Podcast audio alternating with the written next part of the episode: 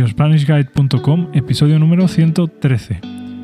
Hola, buenos días y bienvenidos una vez más a YoSpanishGuide.com, el podcast para aprender español escuchando a dos nativos.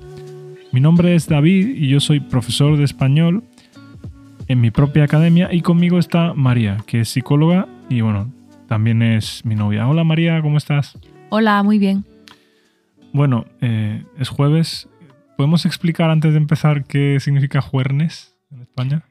Juernes es cuando por algún motivo el viernes es festivo y es como si fuera sábado. Entonces el, el jueves hace el papel de viernes. Entonces decimos juernes. Bueno, en cualquier caso, hoy es jueves, ya se acerca el fin de, semana, así que eh, vamos a regalaros 10 minutos de español y el tema sobre el que vamos a hablar hoy es el CrossFit.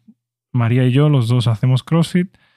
Eh, creo que en los últimos 10 años el CrossFit ha crecido muchísimo y queremos hablar un poco de por qué nos gusta este deporte a nosotros. Pero antes de empezar hablando de CrossFit, eh, ¿qué deportes has hecho tú antes de, del CrossFit, María? Antes de hacer CrossFit hacía atletismo. Atletismo. ¿Qué prueba en concreto? Pues hacía pase de vallas, eh, velocidad, eh, salto de longitud y relevo. Vale. Bueno, pues yo antes de, de, eso iba al gimnasio y también hice boxeo durante muchos años. El CrossFit a mí al principio no me gustaba en absoluto. De hecho, eres bastante novato. Sí, bueno, llevo ya casi un año entrenando. Llevo nueve meses. En junio hace un año, sí. En junio a un año. Vale, ¿y tú cuánto tiempo llevas haciendo CrossFit? Pues llevo haciendo CrossFit desde 2015. Vale. ¿Y quién es mejor haciendo CrossFit, tú o yo? Evidentemente yo. vale. Bueno, ella es un poco más técnica que yo con algunos ejercicios, pero yo puedo hacer algunas cosas que ella no puede hacer. Así que hay debate aquí. Bueno, vale. Eh, voy a dar yo eh, algunas razones de por qué me gusta el CrossFit y, bueno, pues María, cuando, si quieres las comentamos. La primera razón de por qué me gusta el CrossFit es porque hay un entrenamiento en grupo. Es decir, cuando tú vas al gimnasio, por ejemplo, es una cosa que se hace de forma individual, normalmente, y no sé, pues requiere, en mi opinión, más disciplina, ¿no? Porque Muchas veces no te apetece, no hay nadie más ahí, entonces pues no vas y no pasa nada. Pero no sé, cuando vas al, CrossFit y hay como un grupo, creo que te motiva un poco más a, a entrenar. ¿Tú qué piensas? ¿Crees que el factor grupo es importante para el éxito del CrossFit? Yo creo que sí, que es fundamental, la verdad. El hecho de que estemos varias personas haciendo lo mismo, practicando todos juntos algo, no sé, ayudándonos, es algo importante en el CrossFit. Vale. Otro punto que a mí me parece importante es no tener que pensar en el entreno. Sí, yo sé que hay aplicaciones eh, para el gimnasio, por ejemplo, en las que tú te descargas una serie de, ejercicios y cada día te dice lo que tienes que hacer. O, por ejemplo, imprimes un PDF y miras una tabla de ejercicios, pero me parece un coñazo. Una vez más, un coñazo significa algo tedioso, algo aburrido, algo que no te gusta hacer. Me parece un coñazo porque tienes que andar mirando la aplicación, tienes que andar mirando el papel, entonces haces un ejercicio, vuelves a mirar el papel y yo, por ejemplo, me distraigo, ¿sabes? Entonces también a lo mejor como no tienes, un, no tienes una persona que te marque los tiempos, a lo mejor tardas demasiado en hacer algunos ejercicios, descansas demasiado, después en el gimnasio siempre hay gente para hablar, ¿no? Entonces el hecho de no tener que pensar el entreno para mí es un punto muy positivo del CrossFit. ¿Tú qué piensas, María, sobre eso? Sí, totalmente. Es que te asegura de que en un tiempo mm, bastante reducido, porque al final una hora es muy poco tiempo para todo lo que se hace, te aseguras que trabajas un montón de, componentes y, además lo hace de forma divertida. O sea que el hecho de que alguien esté detrás de esa programación Además, una programación que, por ejemplo, que por lo menos en, el caso de nuestro entrenador, es bastante pormenorizada, ¿no? Es decir, bastante cuidada. Entonces te asegura de que también haya cambios a largo plazo porque hay como una, una progresión muy, muy preparada y muy progresiva, ¿no? Sí, que prepara con vistas al futuro, ¿no? Con vistas a largo plazo. eso, a largo plazo y a trabajar todas las partes del cuerpo, ¿no?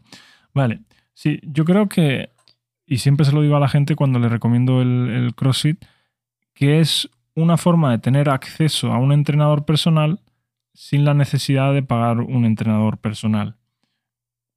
Un entrenador personal no sé lo que cuesta en Estados Unidos o en otros sitios, pero en España puede rondar entre 300 y 400 euros y el CrossFit... Pues, al mes. Al mes, sí.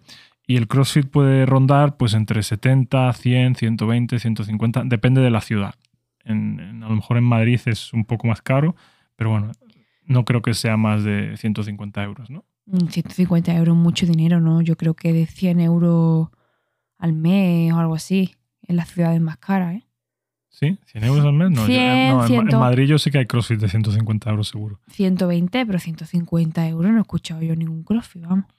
Bueno, en cualquier caso, una cosa así entre 70 y 150 euros, podemos decir, ¿vale? Yo creo también que, que, que eso, que el hecho de estar ahí con un grupo de gente, cuando tú vas a entrenar solo, si no te apetece, pues te rindes, te vas a tu casa y nadie, no sé, nadie te va a decir nada, ¿no? Pero cuando estás con un grupo de personas y todos están haciendo el mismo tipo de entreno, aunque tengas ganas de, tirar la toalla, de rendirte, ¿no? Tirar la toalla significa rendirse.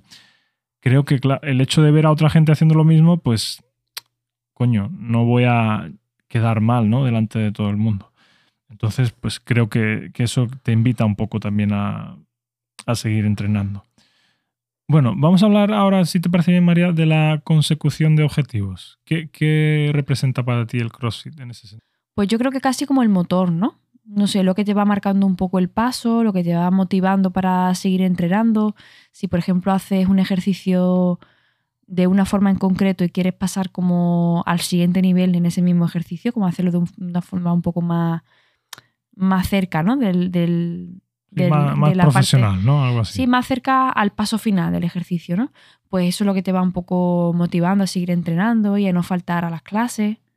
Sí, es cierto que hay... Motiva mucho y te pone muy contento cuando consigues las cosas. Es cierto que hay alguna gente que, claro, que nunca en su vida ha hecho algún tipo de, ejercicio gimnástico y cuando consigue hacerlo por primera vez, creo que es una sensación muy, muy satisfactoria, ¿no? Mm. Y también el tema de ir subiendo los pesos poco a poco, yo creo que es algo que también da mucha satisfacción a la gente. Sí, te da mucha sensación como de, capacidad, ¿no? De que eres capaz, ¿no? De, mm. hacer cosas que a priori no pensabas que pudieras hacer.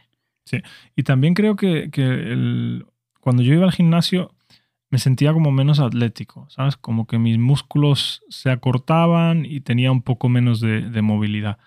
Pero, Eso dicen que, que el gimnasio atrofia un poco. Sí, y con el CrossFit tengo la sensación de que estoy trabajando músculos que nunca había trabajado, estoy trabajando la movilidad de hombros, estoy trabajando la movilidad de tobillos y de rodillas, que bueno, son articulaciones, ¿vale? Lo que en inglés se llaman joints. Y aunque creo que los joints también son lo que, lo que se fuman, pero bueno, si no me equivoco se llaman joints, ¿vale? Eh, perdonad que no, mi inglés no es nativo, ya, ya lo sabéis. Aunque por cierto, eh, tengo un C2 ahora. ¿Lo he dicho alguna vez aquí, María? No, enhorabuena. Gracias. Es que se lo digo a todo el mundo, estoy muy contento. Eh, hace poco hice un examen de inglés y bueno, y conseguí el máximo nivel de inglés, que es el C2 de Cambridge. Y bueno, sigo eh, cometiendo errores, pero bueno, por lo menos tengo un documento que dice que hablo inglés. Y eso me hace muy feliz. Vale, el último aspecto que quería comentar del CrossFit, María, para no pasarnos ya de, de tiempo, es la socialización. Es decir, yo, por ejemplo, ahora tengo un trabajo en el que estoy siempre delante del ordenador, estoy siempre en mi casa, eh, muchas veces eh, hemos hecho la compra online, entonces no, no, tengo muchas, no tengo muchas excusas para salir a la calle.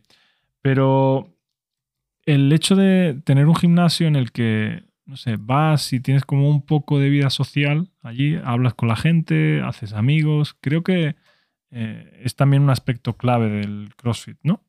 Sí, yo creo que con el ritmo que tenemos todos hoy en día, de que pasamos mucho tiempo trabajando, eh, no sé, que vamos rápido de un lado para otro, como que nos faltan, le faltan horas al día, ¿no? Para conseguir todas las cosas que harían falta para llevar una vida sana? Pues tipo tener tiempo para cocinar, eh, tener, trabajar tus ocho horas de, trabajo. Eh, Diarias. eso. No sé qué más cosas se nos exige. Pues está. Tener vida social, no sé. bueno. Ver a tu familia, ¿no? Eso, tener, eh, estar bien con tu pareja, ver a tus amigos, no sé, como que no nos da, un, como decimos en español, no me da la vida para todo, ¿no?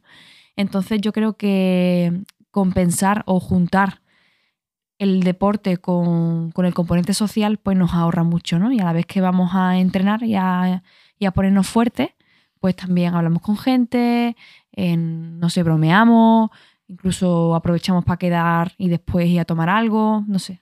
Y mucha gente también usa el CrossFit para ligar, ¿no? Claro, es lo que te digo, es que ya como esta, esta expresión también la decimos, de matar dos pájaros de un tiro, ¿no? Sí, matar dos pájaros de un tiro. Creo que ya hace deporte, liga y socializa. En inglés también la usan, pero en inglés dicen matar dos pájaros con una piedra, creo. En español decimos con un tiro, con una y eso que aquí no tenemos armas legales. Eso que aquí no tenemos muchas armas. Bueno, eh, creo que hemos comentado todo lo que queríamos comentar del CrossFit. Estos episodios son muy cortos y sé que hay muchísimas cosas que deberíamos comentar y que no comentamos. Y a lo mejor también a veces opinamos cosas que, yo qué sé, yo por ejemplo, de las cosas que opino, a veces podría cambiar mi opinión, porque son cosas que no preparo, que no eh, estudio en profundidad, pero al fin y al cabo lo que quiero es eso, que escuchéis español real, español natural entre dos, entre dos nativos. ¿Tú quieres añadir algo, María, sobre el CrossFit hoy? Nada, que animo a todo el mundo a que se apunte. sí, cuando me apunté, hablé con un alumno y, que hace CrossFit también y le dije que estaba haciendo CrossFit. Me dijo, me dijo, bienvenido, tío. Me dijo, y a partir de ahora tienes que menospreciar todas las otras formas de deporte. me dijo que era como una especie de secta. Y bueno, ahora, ahora lo comprendo. ¿Quién te enseñó a ti el CrossFit? Eh, tú, tú. María me, María me hablaba mucho durante muchos años de CrossFit y a mí no me gustaba, pero bueno. Es que el tema de la alterofilia con la barra y todo eso es un poco difícil al principio. Es difícil, sí. Pero, por ejemplo, los ejercicios gimnásticos y otras cosas así sí que me gustaban. Y estoy muy contento ahora. Bueno, en fin, no me, no me enrollo más, no me alargo más. Muchísimas gracias por escucharnos. Si queréis clases de español, ya sabéis que podéis visitar youspanishguide.com y ahí tenéis clases individuales, clases grupales y también tenéis un grupo de Telegram en el que hablamos, ¿no? Tenéis acceso a mucho contenido, a las transcripciones. Y nada, bueno, ya lo sabéis, youspanishguide.com. Muchas gracias María por, por venir una vez más. Un placer. Y muchas gracias a todos por escucharnos. Nos vemos el próximo día. Que tengáis un feliz jueves. Adiós.